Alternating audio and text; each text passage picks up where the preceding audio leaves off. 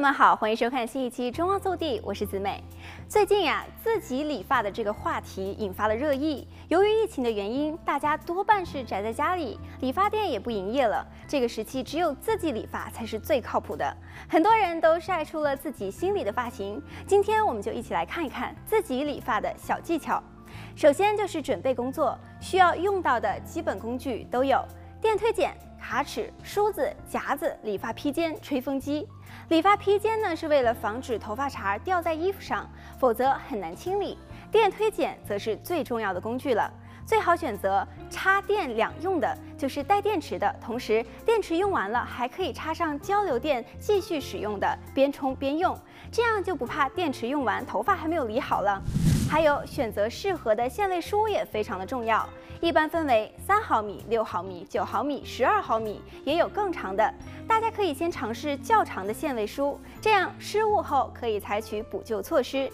剪发前，我们可以先将头发打湿，这样头发更便于我们操作。理发的顺序可以是从两边到中间，再到后面。先用大号的卡尺把较长的部位推短，再换上小一号的卡尺逐渐推短，不要着急，这个过程非常的关键。男生的短发鬓角头发由短到长要形成一个渐变的过渡，就必须先遵循先厚再薄的原则，才能剪出长短渐变的自然效果。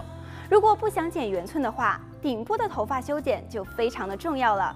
从头顶把头发分出前后和左右，也就是在头顶画一个十字，用夹子来固定，然后从刘海开始裁剪，先定长度，然后再提升到与头皮九十度的位置，用剪刀剪掉多余的头发，以此类推，只需要掌握好左右对称就好了。这个步骤比较难掌握，因为对着镜子看手指是反的，需要反复的练习才能够剪掉头发。最后把头发吹干后，再剪掉多余且不和谐的位置就可以了。其中呀，最难的应该就是工具的控制和后脑部分头发的处理，大家需要细心、耐心与胆大。刚刚开始要做好大不了推光的心理准备，因为第一次自己理发，下手无轻重，对于工具也不太熟悉，只有多剪几次后，才会有得心应手的感觉。